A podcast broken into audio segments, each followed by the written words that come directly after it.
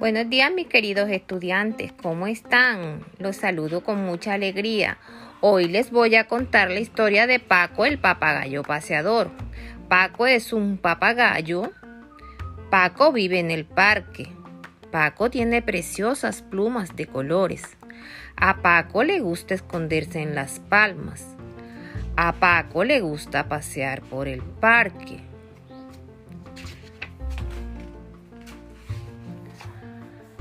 Paco, papagayo, paseador.